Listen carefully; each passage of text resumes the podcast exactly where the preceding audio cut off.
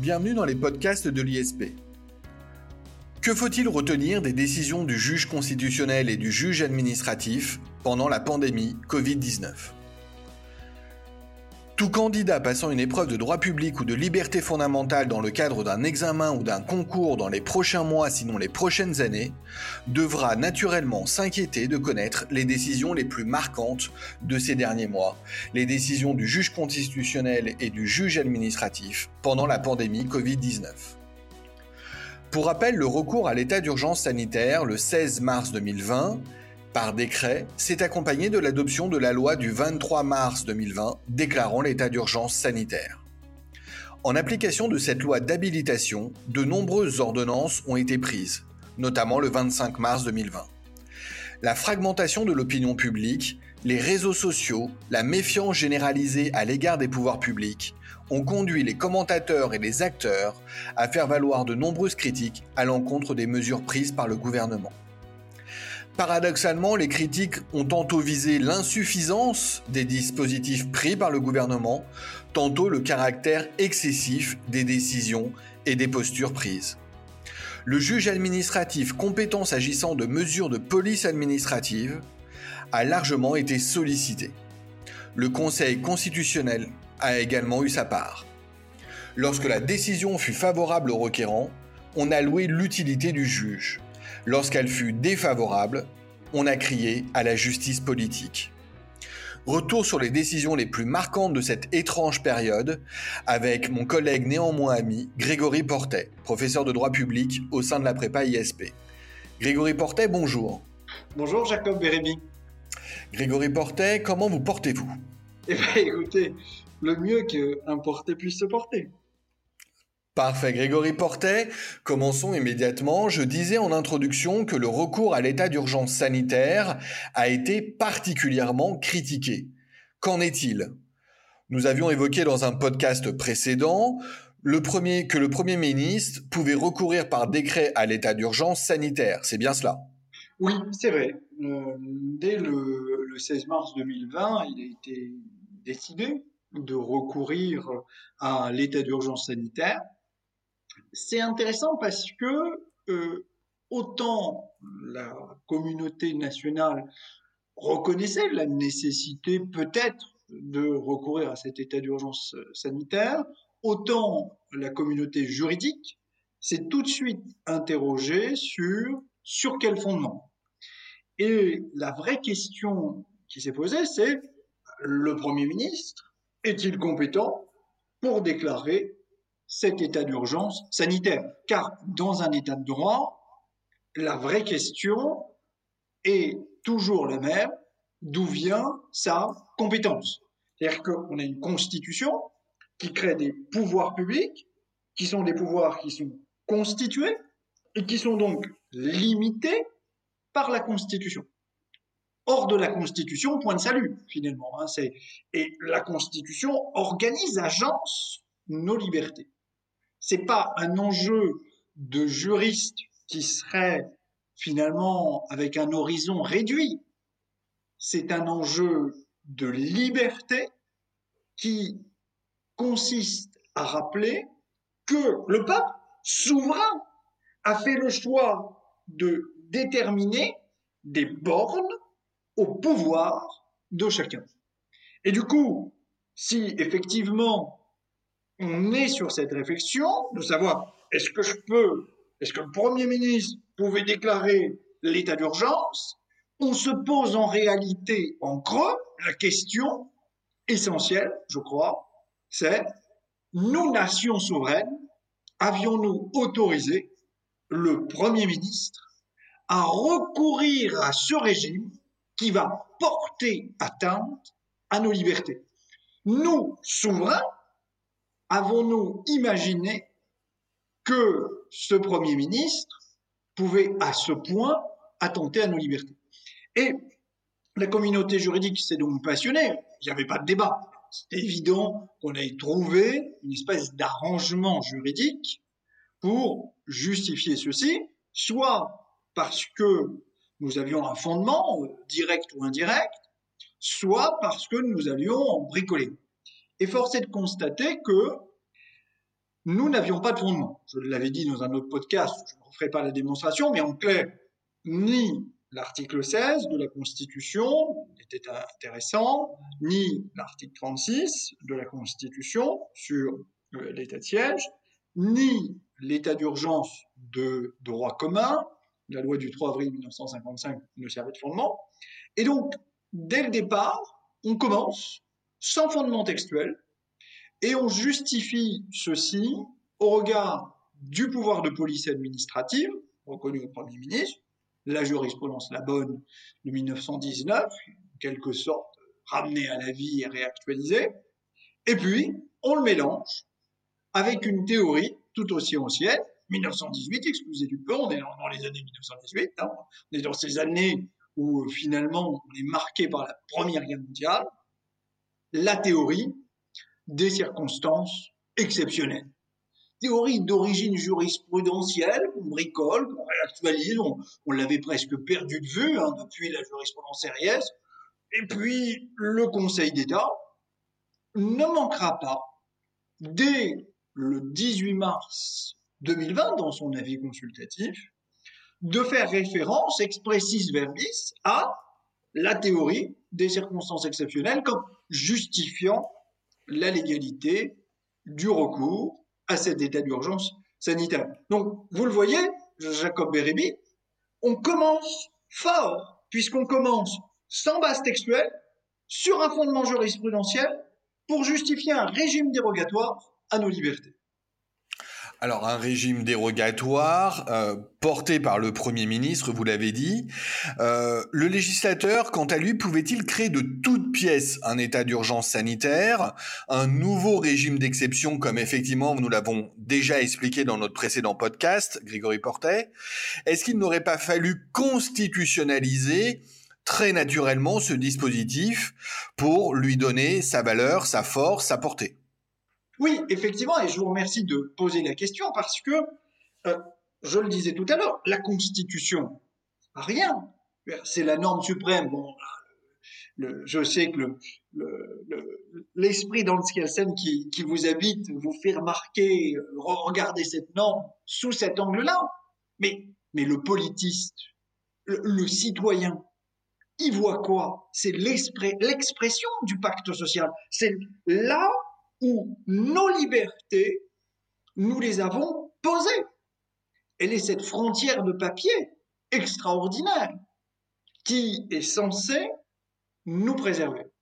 Et on peut se dire que finalement, bah, il y a l'article 16 de la Constitution qui est un régime dérogatoire.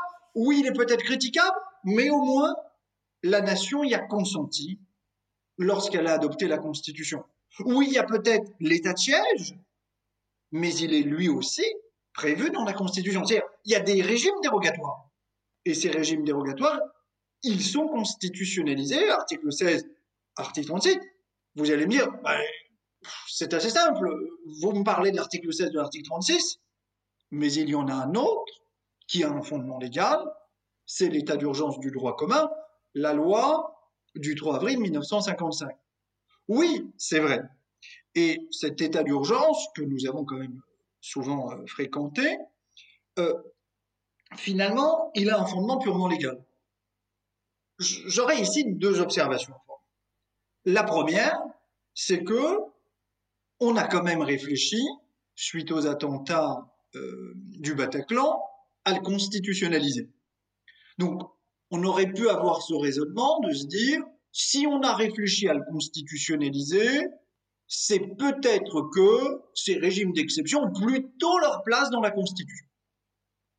La deuxième observation, qui cette fois-ci serait plus le raisonnement du juriste positiviste, c'est de se dire, on a réfléchi à constitutionnaliser ce régime de l'état d'urgence du droit commun, mais on ne l'a pas fait et on n'était pas obligé de le faire car, faut-il le rappeler, le Conseil constitutionnel, s'agissant de l'état d'urgence du droit commun, nous avait dit, bah, dans la décision euh, Nouvelle-Calédonie, dans les années 80, bon, d'après l'article 34 de la Constitution, il appartient au législateur de déterminer les garanties fondamentales accordées aux citoyens pour l'exercice des libertés. Donc, il appartient au législateur de fixer notamment ces régimes dérogatoires. Et lorsque le Conseil constitutionnel va finalement être saisi de l'état d'urgence sanitaire, lorsque seulement en fait à l'occasion de sa décision du 11 mai 2020, va-t-il nous préciser que, bon oui, effectivement, puisqu'il appartient au législateur de déterminer les garanties fondamentales reconnues aux citoyens, il peut, de la même façon qu'il avait créé un état d'urgence de droit commun, créer un état d'urgence sanitaire. Donc oui, on peut mettre en place, Jacob Bérébi, un régime d'état d'urgence sanitaire par la simple voie législative.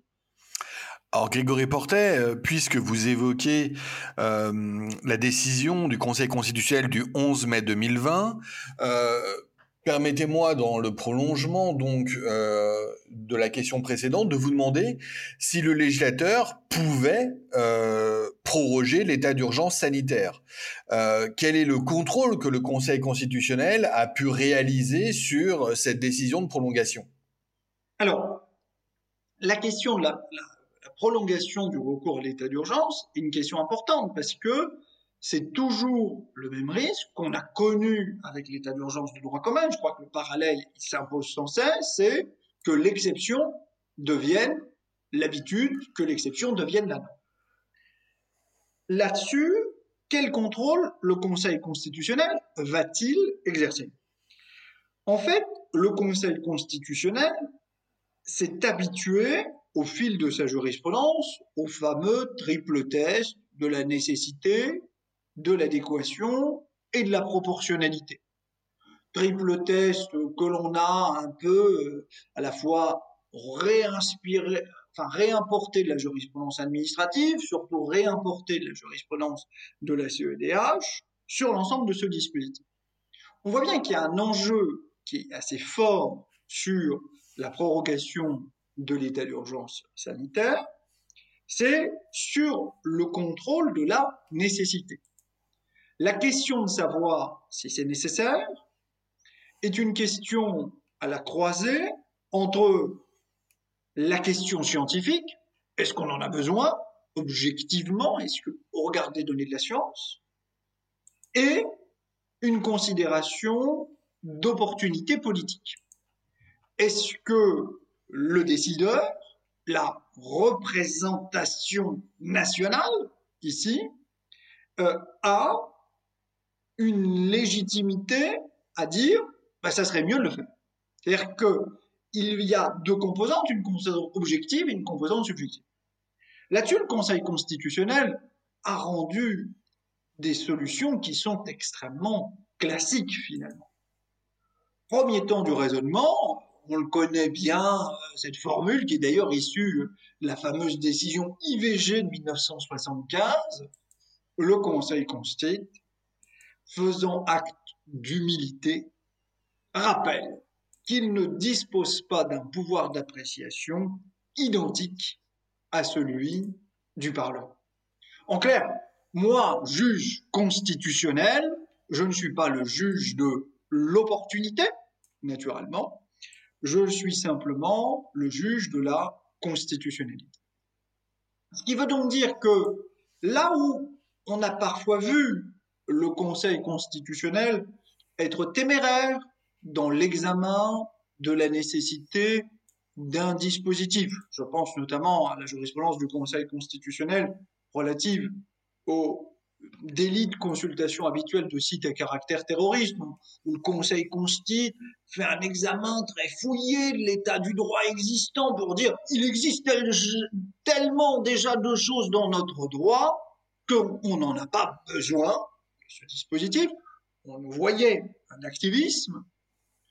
On voit dans ce type de matière une espèce de retrait du Conseil constitutionnel mais il faut être très clair. Si retrait il y a sur l'examen de la nécessité, c'est que la question est à la fois plus large dans son champ d'application et plus subjective puisque cette composante d'opportunité est plus présente que sur la création d'une simple infraction, obstacle nouvelle. Donc, est-ce qu'il pouvait le contrôler? Bah, Le Conseil constitutionnel nous dit, je vais vérifier la nécessité, mais bon, je vais quand même pas trop me prononcer. L'adaptation et la proportionnalité, là encore, il nous fait un contrôle qui est beaucoup plus léger qu'à l'ordinaire. Donc vous le voyez, Jacob Bérébi, il y a eu une volonté du Conseil constitutionnel de laisser une certaine place à l'action du législateur. D'accord, euh, Grégory Portet, je, constate qu'il est toujours aussi facile d'être courageux dans les temps de paix et qu'il est toujours euh, aussi facile de ne pas l'être en temps de guerre. ça ressemble bien au Conseil constitutionnel que je connais. néanmoins, lorsque l'on préparait eh bien cette émission, Grégory Portet, vous m'avez dit avoir un avis extrêmement positif, au contraire, eh bien sur le Conseil d'État et ses décisions. Alors dans le fouillis des décisions que l'on va examiner, il y en a un grand nombre certes que vous avez retenu, même si on ne traitera que des plus marquantes, euh, je pense que l'on peut constater que, effectivement, vous m'avez convaincu sur ce point, le Conseil d'État a eu à cœur de protéger une certaine forme de sécurité juridique qui risquait d'être compromise, eh bien, par l'urgence. Euh, Grégory juste un mot d'abord pour commencer. Rappelez-nous ce qu'est la sécurité juridique et ensuite nous en viendrons évidemment aux décisions du Conseil d'État dans les circonstances que l'on connaît. Alors, la sécurité juridique, c'est un principe juridique qui, pendant longtemps, n'était pas formulé euh, ainsi dans notre ordonnancement juridique. On visait des composantes de la sécurité juridique, mais on, ne l'englobait pas autour de ce concept de valise de sécurité juridique. La sécurité juridique, si on veut le dire de manière simple, c'est trois choses. C'est bien sûr l'accessibilité de la norme, c'est-à-dire connaître euh, la norme, ça veut dire accessibilité par une simple publication, par la réalisation d'une codification. C'est une question d'intelligibilité de la norme, ça veut dire je suis en capacité de la comprendre. Et euh, cette intelligibilité de la norme, bien sûr, elle est essentielle pour les acteurs, pour les citoyens qui cherchent à se conformer à la règle de droit. Et puis, il y a une troisième composante, sur laquelle il y a aussi un consensus, qui est celle de la stabilité de la norme. Ce qui veut dire qu'on ne doit pas subir des modifications intempestive de la règle de droit. Alors évidemment, la règle de droit, elle évolue, euh, et son évolution, elle est nécessaire à la société, mais cette évolution ne doit pas être, pour le dire en quelques mots, intempestive. Une partie euh, des auteurs souhaite développer l'idée que historiquement en France, cette euh, sécurité juridique signifierait également une uniformité de la norme, même règle pour tout le monde. Mais quelle que soit l'hypothèse, on voit que finalement accessibilité, intelligibilité, stabilité sont une espèce de noyau dur auquel on a matière à faire graviter ce principe d'uniformité. Alors le Conseil d'État euh, euh, s'est installé comme gardien donc de la sécurité juridique en cette période de pandémie, cette période Covid-19, cette période de confinement, euh, là où eh bien euh, l'urgence a euh, conduit à l'adoption de restrictions aux libertés publiques. En quoi est-ce que l'on peut dire que le Conseil d'État s'est évertué à garantir la sécurité juridique en commençant par garantir une certaine lisibilité, une certaine accessibilité du droit. Alors, effectivement, on peut dire que le Conseil d'État a été très actif euh, sur le terrain de la lisibilité, l'accessibilité de la règle de droit. Euh, vous l'avez dit, nos pouvoirs publics ont pris la parole, euh, souvent dans des conditions d'urgence absolue, souhaitant agir rapidement, et j'ai retenu, pour ma part, deux décisions qui sont emblématiques. Elles ne sont peut-être pas euh, les plus essentielles pour les libertés personnelles, mais elles sont essentielles pour l'aspect, le rôle qu'a pu jouer le Conseil d'État dans la protection de cette sécurité juridique. La première décision, bien sûr, c'est celle du 22 mars 2020, intitulée Demande de confinement total. Euh, c'est une affaire assez célèbre, hein, puisque un certain nombre de requérants avaient demandé à ce que on procède non pas à un confinement et des possibilités de dérogation que nous connaissons, euh, mais à un confinement beaucoup plus strict dans lequel toute la population n'aurait plus du tout eu le droit de sortir, pas même les transports en commun RSCC, etc., sauf motif médical impérieux, enjeu vital engagé. Et euh, ce, cette requête va permettre au Conseil d'État de devoir statuer sur les exceptions qui avaient été mises en place dans le premier régime des attestations. Vous vous souvenez peut-être, Jacob Bérabi, que on a connu deux modèles d'attestation. Un modèle dans lequel nous avions que quelques petites cases, puis tout d'un coup, on a eu un deuxième modèle où il y a eu beaucoup plus de petites cases, de dérogations. L'enjeu n'est pas de savoir quels sont les motifs qui sont en cause, mais l'enjeu est de comprendre que le Conseil d'État va considérer que certains motifs sont mal libellés. Typiquement, l'expression pour motif de santé. Vous pouviez sortir pour motif de santé. question est de savoir qu'est-ce que signifie le mot motif de santé. Est-ce que ça signifie vous avez besoin de vous dégourdir les jambes Ou est-ce que ça signifie vous avez besoin d'aller voir le médecin parce que vous avez du mal à digérer Ou est-ce que cela signifie que vous avez une opération médicale impérieuse?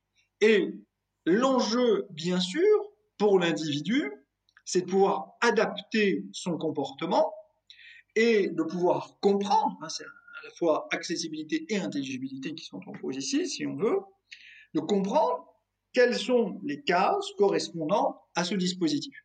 Et c'est l'œuvre du Conseil d'État que d'avoir forcé, contraint les pouvoirs publics à revoir leur copie. Et puis, vous vous souvenez que, en conséquence, euh, ne pas perdre de face, on a changé l'attestation, d'ailleurs on a changé quelques modalités accessoires. Donc pour moi, la, le premier exemple même, c'est lorsque le Conseil d'État enjoint à l'administration de revoir sa copie.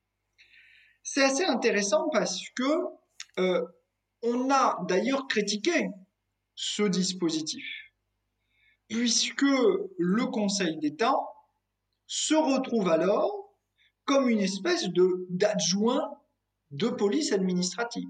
C'est lui qui relie la copie de l'autorité publique pour prévoir d'autres dispositifs.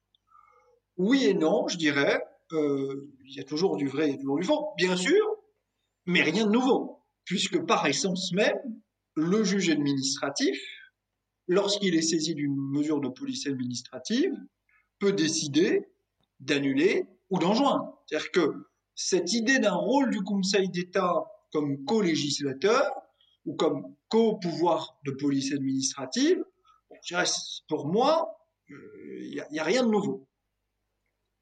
Deuxième décision que j'ai choisie, euh, c'est la décision du 30 avril 2020, usage du vélo durant l'état d'urgence. Alors je l'ai choisi pour euh, son caractère finalement quasiment ludique. On a vu se succéder dans la parole publique toute une série de réflexions sur le vélo peut-il être utilisé pendant l'état d'urgence, avec des couacs en termes de com, au point auquel se sont attachés d'ailleurs des verbalisations irrégulières, et naturellement, s'est posé la question de savoir est-ce que on peut utiliser le vélo? Et puis, il a fallu que des requérants saisissent le euh, Conseil d'État qui a enjoint, enjoint le gouvernement à préciser sous quelles conditions l'usage du vélo était possible.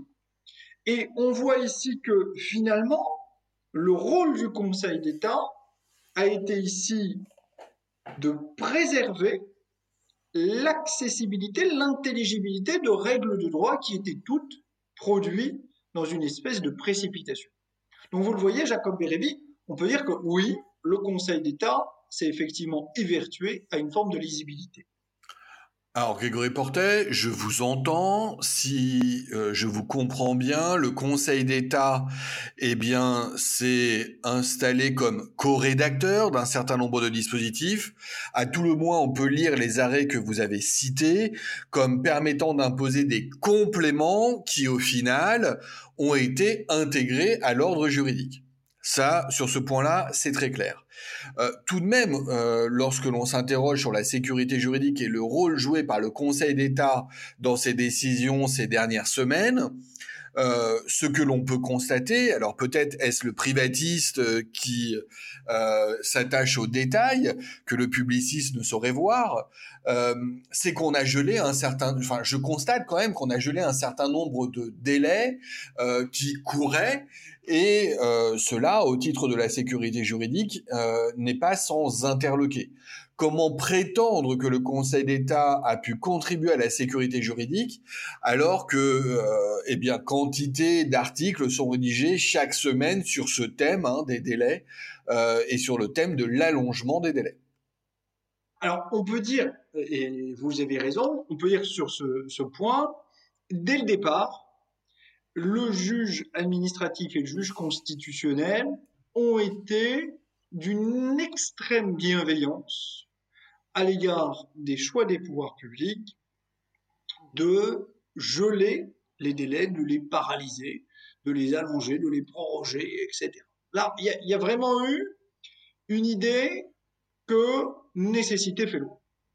J'ai choisi ici euh, deux exemples qui me semblent assez euh, typiques.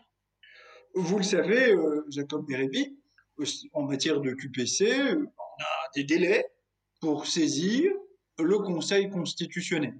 Et le Conseil constitutionnel a trois mois, en principe. Et puis le Conseil constitutionnel lui-même a des délais pour statuer. Trois mois.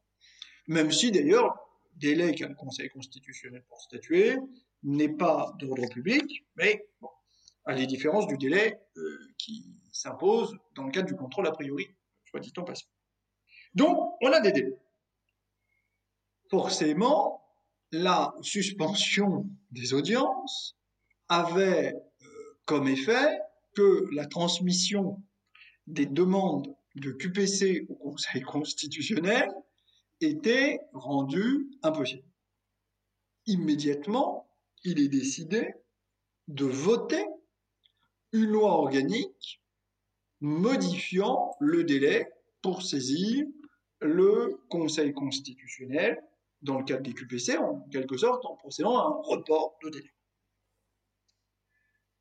Dès le départ, on comprend que cette décision est hors norme. Pourquoi? Parce que la loi organique est votée en violation totale avec la procédure d'élaboration des lois organiques, et le dispositif a pour effet, naturellement, de porter atteinte aux droits fondamentaux du requérant. Et pour autant, le Conseil constitutionnel nous sort, pour reprendre la formule de, Julien Boudon, un équivalent de jurisprudence RIS, un, un équivalent de la théorie des circonstances exceptionnelles, pour donner un brevet de validité en disant oui, bon, bah écoutez, tous les délais sont paralysés, pas de difficulté. Et tout ceci sur l'autel du primat de la sécurité juridique. C'est-à-dire que le, le point d'équilibre qui est adopté ici, c'est il faut avant tout offrir une sécurité juridique. Il y aura finalement des circonstances exceptionnelles, lorsque ces circonstances auront disparu, nous pourrons protéger les droits fondamentaux et revenir à une protection, je dirais, ordinaire de ces droits fondamentaux. Le point de déséquilibre est dès le départ accepté. Et je dirais que c'est un peu le, si vous me permettez l'expression, le péché originel de toute la jurisprudence euh, ultérieure, qui va porter sur l'allongement des délais. Je crois que le point paroxystique, c'est lorsque on va être confronté à l'allongement des détentions provisoires. C'est-à-dire allongement d'une détention provisoire par l'effet de la loi, sans intervention du juge, comme euh, n'aura eu de cesse de le dire le barreau, euh, c'était du jamais vu depuis 1793. J'avais écouté avec grand intérêt euh, les différents podcasts de l'ISP sur, sur ce thème. C'est du jamais vu. Et c'est du jamais vu qui porte atteinte à une liberté individuelle, la liberté individuelle, faut-il le rappeler, qui normalement est garantie et confiée dans son mécanisme de protection au juge judiciaire en vertu de l'article 66 de la Constitution. Et tout va dans ce sens. D'une, d'offrir finalement une volonté de maintenir le droit existant, assurer une sorte de continuité, faute de pouvoir faire mieux. Alors, effectivement, on a deux regards qui peuvent se poser, mais je crois que euh, c'est une question juridique que nous devons traiter. Soit le regard du juriste, voilà, c'est un choix du juge qui a préféré cette option à l'autre, soit le regard plus politique, plus politisé, qui serait de se dire que finalement, on a donné une espèce de brevet à des politiques qui étaient euh, dépassées par des événements. Mais là, on retrouve en fait une espèce de péché qui est lié au juge constitutionnel et à sa composition. C'est-à-dire que la composition du Conseil constitutionnel a expliqué aussi les critiques à l'égard de ces solutions. Vous le voyez, euh, Jacob Bellamy. Alors, poursuivons notre apprentissage de la sécurité juridique au travers des décisions du Conseil d'État pendant cette période pandémique. Euh, vous avez évoqué tantôt euh, l'uniformité comme une composante de la sécurité juridique. Alors là aussi, je vais encore, pardonnez-moi, faire mon privatisme, mais il est rare que l'uniformité soit évoquée par un civiliste comme une composante de la sécurité juridique. Alors ça m'interpelle, mais ça m'intéresse aussi tout particulièrement. Euh, malgré ma perplexité, qu'est-ce que, euh, enfin, lever ma perplexité, euh, si vous voulez bien, euh, Grégory Portet, justement, eh bien, en vous appuyant sur la décision du Conseil d'État du 17 avril 2020. Oui, alors ça c'est assez intéressant, c'est que tout étudiant en droit, j'ai des souvenirs lorsque j'étais étudiant, on m'apprenait des cas et des cas et des hypothèses et des sous-hypothèses, et je trouvais l'univers juridique d'une grande complexité. J'appelais de mes voeux toujours à une simplification. À une simplification pour que je puisse saisir cet univers juridique. La multiplication des hypothèses est pour le citoyen un facteur d'insécurité juridique. Certains, normalement, cette multiplication des hypothèses est saisie dans la doctrine traditionnelle comme posant une question sous l'angle de l'intelligibilité. C'est tellement compliqué qu'on n'y comprend rien. Une partie de la doctrine aujourd'hui veut, publiciste, veut essayer de considérer que l'uniformité serait une espèce de composante de la sécurité juridique. En fait, il s'agit d'une partie de la doctrine qui craint une évolution de la décentralisation vers une forme de fédéralisme et où ils essayent de rattacher cette composante, tant bien que mal, à euh, la sécurité juridique. Dans notre affaire euh, de, du Covid, voici ce qui s'est passé. On a eu des réglementations nationales qui ont été prises. Et puis, bah, un peu comme il y a le vieux débat entre les montagnards et les girondins depuis les révolutionnaires, il y a eu des initiatives locales. Le fameux maire de Sceaux qui nous dit, eh bien, parce que j'ai beaucoup de personnes âgées dans ma ville, je vais imposer le port du masque dans certaines zones. Et la question qui s'est posée a alors été celle de savoir, est-ce que le Conseil d'État va laisser passer ces initiatives locales au risque pour le citoyen de rendre son comportement encore plus incertain, encore plus difficile à adapter. Alors ici, on avait deux, solutions. Très honnêtement, on avait deux solutions qui se proposaient à nous. Une solution qui consistait à revigorer une vieille jurisprudence, la jurisprudence commune de Nary-les-Pins, euh, qui consiste à dire, bah, s'il y a une mesure de police nationale, ce qui est le cas ici, l'autorité locale peut agir, bien sûr, dès lors que la mesure qu'il prend est plus restrictive et qu'il existe des circonstances locales particulières qu'il justifie.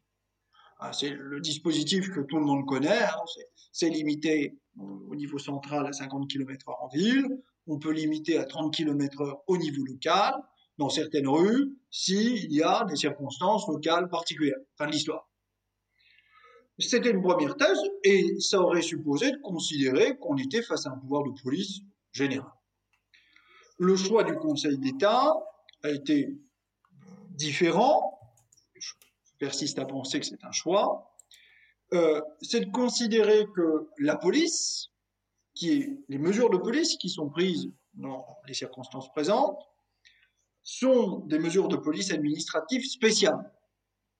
Et dès lors qu'il s'agit de mesures de police administratives spéciales, l'autorité locale, le maire, ne peut intervenir que si la police administrative spéciale n'exclut pas l'intervention de la police administrative générale.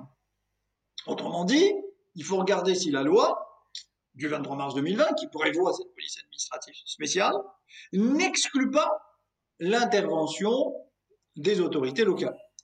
Alors, rien n'était dit expressément, bien sûr, mais le Conseil d'État, interprétant la volonté du législateur, en a déduit, Jacob Bérébi, que nous étions ici face à un cas d'exclusion permettant ainsi cette uniformité d'application.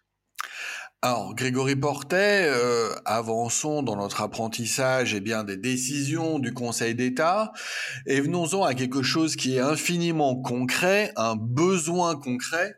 Euh, sans revenir sur la célèbre pyramide de Maslow, on a l'impression que euh, tout un chacun, et je dois avouer, je suis concerné, s'est mis à craindre pour sa sécurité physique.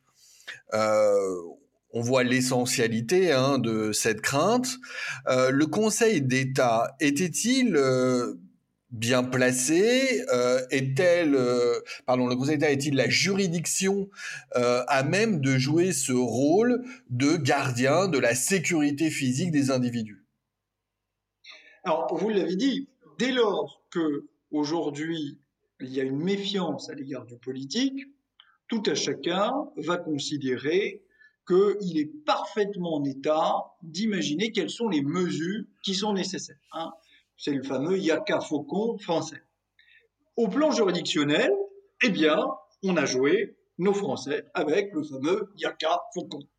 Ce qui veut dire que, euh, ben, euh, encore une fois, c'est la preuve de la vivacité de notre état de droit, chacun va saisir le Conseil d'État de demande. Alors, j'ai pris trois cas et ces trois cas, vous allez voir, vont nous raconter globalement la même histoire. C'est que le Conseil d'État statuant référé n'est pas mieux placé que l'administration pour savoir ce qu'il faut faire. Le premier cas, c'est euh, l'arrêt du Conseil d'État, euh, l'ordonnance du Conseil d'État du 22 mars 2020, demande de confinement total. Voilà, euh, la question qui se pose, c'est on demande le confinement strict l'exemple que j'évoquais tout à l'heure. Réponse du Conseil d'État, au regard des données qui me sont apportées par la science, par l'administration, qui, elle, est forcément la mieux documentée en l'espèce, et au regard des faibles éléments que la partie adverse a pu apporter, j'en déduis qu'il n'est pas nécessaire de mettre en place un confinement total. Et imaginez si en sens inverse, au Conseil d'État vous avez dit Ah oui, franchement, c'est tous planté, le Premier ministre, etc., le président de la République, il faut en fait le confinement total. Imaginez en sens inverse ce que ça aurait signifié pour le pouvoir politique. C'est-à-dire que on voit bien que on a demandé au Conseil d'État de réaliser des choses qui ne peuvent pas entrer dans son office.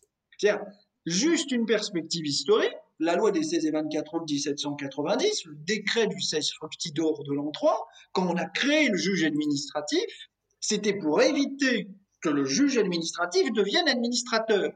200 ans plus tard, on se retrouve avec des citoyens, qui sont encore une fois légitimes à vouloir le faire, qui demandent au juge administratif, parce qu'il se défie de l'autorité publique, d'ordonner à cette administration de faire quelque chose. Mais dans ce cas-là, à quoi sert le fait que, dans une démocratie, le chef de l'administration soit un politique? C'est-à-dire qu'on confond ici deux questions la responsabilité politique, le débat démocratique qui doit exister à l'Assemblée nationale et le travail du juge administratif qui est, au regard des éléments de fait, de regarder quelles sont les mesures qui pouvaient être prises. J'ai pris cet exemple, mais j'en prends d'autres. Euh, l'ordonnance du Conseil d'État du 15 avril 2020, dépistage systématique et régulier des personnes résidant en EHPAD. Bon, ben là, même affaire, hein, on nous dit, bah, il faut, ça serait bien, c'est qu'on contrôle systématiquement les personnes qui sont en EHPAD. Réponse du Conseil d'État, bah non, au regard des risques et des éléments qui sont fournis, je ne vois pas pourquoi on l'imposerait. Même solution. Euh, une ordonnance qui avait été encore plus marquée, puisque le professeur Raoult est un homme très médiatique qui apparemment euh, avait proposé des solutions, et euh, il nous dit, c'est l'affaire là de l'hydroxychloroquine, euh, bon, on se retrouve ici avec une solution qui est plus amusante, où euh, on avait un tribunal administratif qui avait ordonné la commande de doses d'hydroxychloroquine et euh, de tests de dépistage, etc. Réponse du Conseil d'État, au regard des éléments qui sont fournis par l'administration, il n'y a pas matière à. Et on voit bien que on a demandé au Conseil d'État d'aller au-delà du rôle que l'on peut légitimement attendre de lui. Ce n'est pas un correcteur de l'autorité de police au sens où il s'y substituerait. Il apprécie la proportionnalité, on se fonde sur des éléments de fait, même si, et c'est bien légitime, un certain nombre de personnes dans la doctrine ont considéré que le juge administratif démissionnait. Donc vous le voyez, Jacob Bérébi, le Conseil d'État n'est pas forcément bien placé, mais il n'est pas bien placé historiquement, structurellement, pour substituer à une autorité politique. Alors, euh, je vous suis pleinement, Grégory Portet. Euh, permettez-moi tout de même de vous faire part euh, de l'un de mes étonnements lorsque l'on regarde eh bien toutes les décisions que l'on vient de citer, euh, nous avons parlé donc des juridictions internes que sont le Conseil d'État et le Conseil constitutionnel. Nous les avons évoquées depuis le début de ce podcast pour évoquer la sécurité. Alors on l'a évoqué pour la sécurité juridique, maintenant la sécurité physique. Mais le cœur, l'office d'un juge, euh, n'est-il pas de protéger les libertés, la liberté de manière générale, les libertés euh, de manière plus particulière euh, En quoi les décisions du Conseil d'État révèlent ce rôle de juge protecteur des libertés depuis le début de la pandémie? Alors effectivement, hein, on peut dire que le Conseil, au départ, on a eu le sentiment que les requérants saisissaient le juge pour leur sécurité. On le sait dans la théorie des libertés, finalement, hein, tout le cours de liberté fonda se résume sur ce point d'équilibre sécurité et liberté. Et tous les requérants se sont plus ou moins obsédés sur des aspects de sécurité. Mais, on l'oublie, le Conseil d'État a eu quand même un bel office de préservation des libertés. Les plus critiques diront bien sûr que les plus belles décisions interviennent au mois de mai, au moment où finalement la, vague est passée, hein, c'est toujours. Mais si on veut regarder les choses, je prends un exemple, Jacob. Le 18 mai 2020, l'affaire rassemblement dans les lieux de culte. une affaire extrêmement intéressante. Qu'est-ce qui s'était passé? On a une chronologie qui est intéressante. Le 11 mai 2020, paf, le Conseil constitue nous dit bon bah vous savez, on a prorogé l'état d'urgence et puis euh, on a interdit euh, les réunions euh, de plus de 10 personnes, on va, pouvoir interdire les réunions, mais ce dispositif ne trouve pas à s'appliquer dans les locaux à usage d'habitation. Tiens, le Conseil constitutionnel apporte cet élément alors même que le ministre de la Santé avait laissé entendre que même chez soi, à 10 c'est possible, au-delà ce n'est plus possible. Donc là, paf, on a déjà un petit truc, on a une espèce de positionnement du Conseil constitutionnel qui, sans censurer, ajoute cet élément. Bon, très bien. Et puis se pose la question des lieux de culte. Est-ce que on va pouvoir célébrer son culte? Alors, disons-le tout de suite, il y a un des régimes dérogatoires qui était prévu pour les funérailles, 20 personnes. Ce dispositif-là n'était pas contesté. La question qui se posait, c'était de savoir pourquoi est-ce qu'on n'aurait pas le droit de célébrer les cultes? Il faut être très clair, la France est une république qui est laïque article premier de la Constitution. Alors, pardonnez-moi, Grégory Portet, je, me sens obligé de vous interrompre, je suis désolé. mais euh, la question n'est pas celle de savoir pourquoi est-ce qu'on interdirait de célébrer les cultes. Hein. La question, c'était celle de la réouverture des lieux de culte avec la réunion des personnes que cela implique. C'est ça. Et c'est ça qui est intéressant, c'est que le euh, Conseil d'État va nous dire, bah, bien sûr, vous pouvez aller dans le lieu de culte, c'est pas l'enjeu. C'est de savoir pourquoi on ne pourrait pas se réunir à, par exemple, moins de 10 personnes dans un lieu de culte, euh, dans un lieu de culte, alors que on peut se réunir sans limitation de nombre de personnes dans un local à usage d'habitation. C'est ce qu'avait dit le Conseil constitutionnel le 11 mai. Alors qu'on peut se réunir sans aucune limitation dans les transports en commun. Bref, vous le voyez, on se dit, il y a un problème quant à cette mesure au regard du principe d'égalité. Pourquoi des réunions, lorsqu'elles ont un but cultuel, seraient traitées de manière différente de réunions qui, elles, n'ont pas de but cultuel? Le cas typique qui sera visé d'ailleurs dans l'ordonnance du, Conseil d'État, c'est les réouvertures des centres commerciaux, etc et à se dire, alors, pour aller faire ses courses, on, est, on peut être plus de 10, pour aller euh, prier, bah, vous êtes gentil, mais euh, c'est pas pour tout de suite. Motif pris par euh, le ministère de l'Intérieur, que finalement les premières contestations, les premiers gros facteurs de contamination, pardon, c'était réalisé à Mulhouse en février, le 17 et 24 février, et c'était pour un motif religieux, à l'occasion facteur religieux.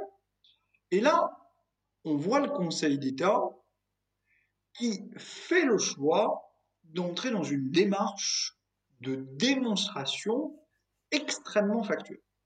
C'est là où on voit que derrière le, les trois cases nécessaires, adaptées, proportionnées, le juge est capable d'être finalement plus ou moins précis. Sur le contrôle de la nécessité, il dit oui, il y a toujours une nécessité pour les réunions, il n'y a pas de problème.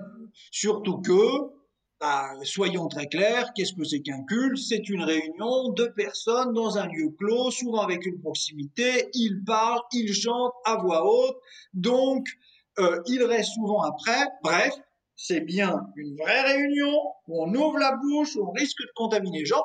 Il est hyper factuel et il constate qu'effectivement il y a une nécessité. Mais sur l'examen de la proportionnalité. Là-dessus, le Conseil d'État est absolument implacable. Il commence par constater que on ne peut pas comparer février 2020 et mai 2020.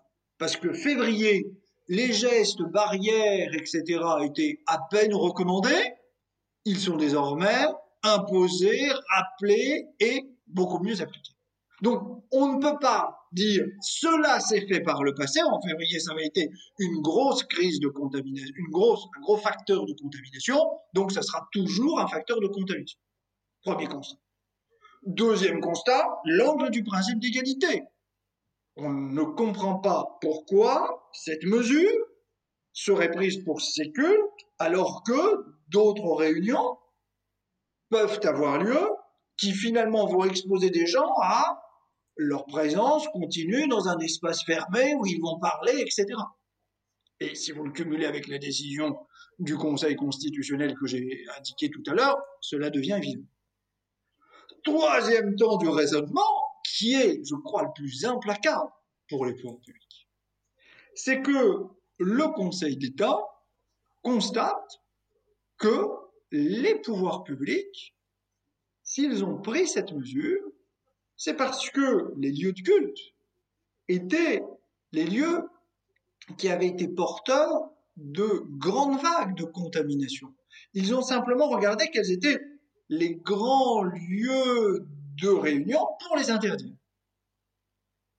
Et le Conseil d'État de constater, même si c'est passé totalement inaperçu dans les médias, qu'il n'y a pas eu d'étude sur la question de savoir si un autre dispositif aurait pu être imaginé. Autrement dit, est-ce que le ministre du culte, qui, rappelons-le d'ailleurs, est titulaire d'un pouvoir de police administrative en France, est-ce que le ministre du culte n'aurait pas été à même d'assurer le respect de règles comme la distanciation sociale? Est-ce que les autorités publiques n'auraient pas été à même de contrôler l'application de règles qui auraient permis une meilleure conciliation entre la liberté du culte et la protection de la santé publique. S'agissant, rappelle le Conseil d'État, d'une liberté fondamentale. Waouh Entre les premières décisions, et c'est pour ça que nous avions construit, euh, Jacob Bérébi, euh, ce, ce, podcast sur ce format, entre bon bah écoutez j'ai l'impression que c'est nécessaire, hein, je vois pas très bien ce qu'on peut faire, donc on va pas ordonner des masques, on va. Et cette décision où c'est bon bah oui c'est sans doute nécessaire, et on regarde l'examen de la proportionnalité, ça va pas. On n'est pas du tout, du tout, du tout devant le même Conseil d'État, si je puis dire. On a un Conseil d'État qui devient exigeant. Et il va faire la même chose à peu près dans, dans tous les champs. Hein. Je, vous avez évoqué. Euh, Alors justement, Grégory Portet, si vous le permettez, euh, j'aimerais euh, évoquer avec vous le rôle que le Conseil d'État a joué contre eh bien le recours à des dispositifs de surveillance généralisée. Et d'ailleurs, on peut aussi évoquer le Conseil constitutionnel ici. on a envisager dans cette période encore une fois tout à fait particulière euh, le recours à euh, eh bien des techniques de surveillance euh, à la Big Brother et les juges se sont fait presque l'ennemi ou alors vous me corrigerez peut-être je me trompe se sont fait l'ennemi de ces éventualités. Oui, oui, oui. Alors, pour, reprendre le cas des drones, hein, l'affaire du Conseil d'État, là aussi. Euh, Tout à fait, les drones, c'est vraiment la décision la plus marquante selon moi. Ah oui, vraiment, c'est extrêmement intéressant parce que les autorités de police utilisaient des drones à Paris pour euh, cibler les lieux de rassemblement. Donc, le, dispositif était assez bien pensé puisque euh, les drones volaient entre 80 et 100 mètres au-dessus du sol, sans carte, sans aucun enregistrement, sans carte d'enregistrement euh, avec, mais ces drones sont équipés quand même d'un zoom euh, qui leur permet de zoomer à trois fois. Ce n'est pas une donnée qui est neutre, hein, toutes ces données factuelles, parce que l'enjeu, c'est de savoir est-ce qu'on peut vous identifier? Alors, les autorités de police disent, bah non, on ne fait que survoler pour voir où il y a des attroupements, euh, utiliser le cas échéant le mégaphone, enfin, le amplificateur audio euh, qui est présent dessus pour inviter les gens à se disperser et le cas échéant envoyer un, équipage. Réponse du Conseil d'État. Bon, oui, euh, il y a ce dispositif, très bien, je suis conscient qu'il existe. Mais moi, j'ai un problème, Conseil d'État. c'est qu'il y a le RGPD. Et ça veut dire quoi? Ben, le, règlement général sur la protection des, données à caractère personnel. Ça veut dire quoi? Ben, Je suis en train, je suis en capacité de voir les visages, et il y a une opération de police administrative qui est menée derrière. Bah, on est en plein face à un traitement d'une donnée à caractère personnel. Vous faites ça, très bien, ça a peut-être un intérêt, mais dans ce cas-là, il faut un cadre, un cadre réglementaire qui se fasse conformément à ce que prévoit le droit interne, c'est-à-dire une consultation préalable de la CNIL. Si vous voulez utiliser ce dispositif, dès lors qu'on reconnaît les gens, c'est dans le champ du RGPD, donc ce n'est pas possible. Ou alors, ou alors, il faut que vous modifiez vos drones pour que on ne puisse plus du tout reconnaître les personnes. Ne me posez pas la question de savoir comment technologiquement ça se fait, mais ce qu'il y a de sûr, c'est qu'on voit ici que le Conseil d'État va faire feu de tout l'état du droit existant pour lutter contre des dispositifs qui auraient pu être généralisés. De la même façon, et j'en terminerai par là, lorsque le législateur va vouloir mettre en place des dispositifs de traçage. Vous vous souvenez, hein, c'est la question de savoir faire les tests pour savoir si euh, vous avez été ou non euh, contaminé. Oui, c'est bien, c'est très bien, nous dit le Conseil constitutionnel, c'est nécessaire, mais encore faut-il vérifier si le dispositif est proportionné. Et on va regarder, à partir de ce moment-là, qui va pouvoir bénéficier de cette information, qui, à qui est transmis cette information sur le fait que vous ayez le Covid. Et là, le législateur qui avait prévu la transmission de ça aux organismes sociaux, par réponse du Conseil constitutionnel, qui tout d'un coup se réveille, nous dit, ah non, je vois pas en quoi ça, c'est nécessaire à la santé publique. Transmettre le fait que vous ayez eu le Covid aux organismes sociaux n'a pas d'intérêt au regard de l'objectif de protection de la santé publique. Donc vous le voyez, Jacob Berby, on peut dire qu'il y a une espèce de réveil euh, des juges constitutionnels et administratifs pour la protection de nos droits et libertés, même si ce réveil est peut-être tardif. Grégory Portet, vous venez nous démontrer euh, tout de même que euh, il y a deux explications possibles au comportement des juges au début eh bien de cette période étrange. D'abord la surprise, hein, c'est peut-être la raison pour laquelle eh bien les juges se sont fait timorer au début. Avant, vous venez aussi de nous le démontrer plus récemment de se réinstaller en tant que protecteur des libertés. L'autre possibilité, c'était peut-être la nécessité politique. Euh, vous l'avez évoqué à demi-mot. En tout cas, ce qui est certain, Grégory Portet, c'est que euh, on doit vous remercier pour euh, ce panel de décisions absolument remarquable. je me permets d'insister. Hein, c'est un ensemble de décisions qui vont être absolument importantes dans le cadre de la préparation des concours euh, de nos élèves.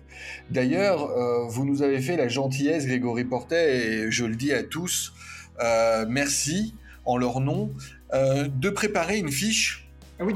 que l'on va mettre en commentaire de ce podcast sur notre page Facebook où vous avez recensé eh bien toutes les décisions du Conseil constitutionnel et du Conseil d'État que l'on a citées dans ce très riche podcast. Cela va permettre d'en avoir une grille de lecture, ça va permettre aussi à nos élèves et candidats de se reporter eh bien, euh, à ces décisions. Vous l'avez fait en plus de manière thématique, un peu euh, selon la linéarité de ce podcast. Donc merci, merci encore une fois à la fois pour votre intervention, merci pour ce petit bonus. Je rappelle à nos élèves qui peuvent euh, eh bien, retrouver euh, tous nos podcasts sur notre site internet, celui de la prépa, www.prépa-sp.fr. Ils peuvent également nous retrouver sur Facebook ou encore commenter le présent podcast sur Twitter. Merci Grégory Portet et merci à tous. Au revoir. Merci Jacob Berly.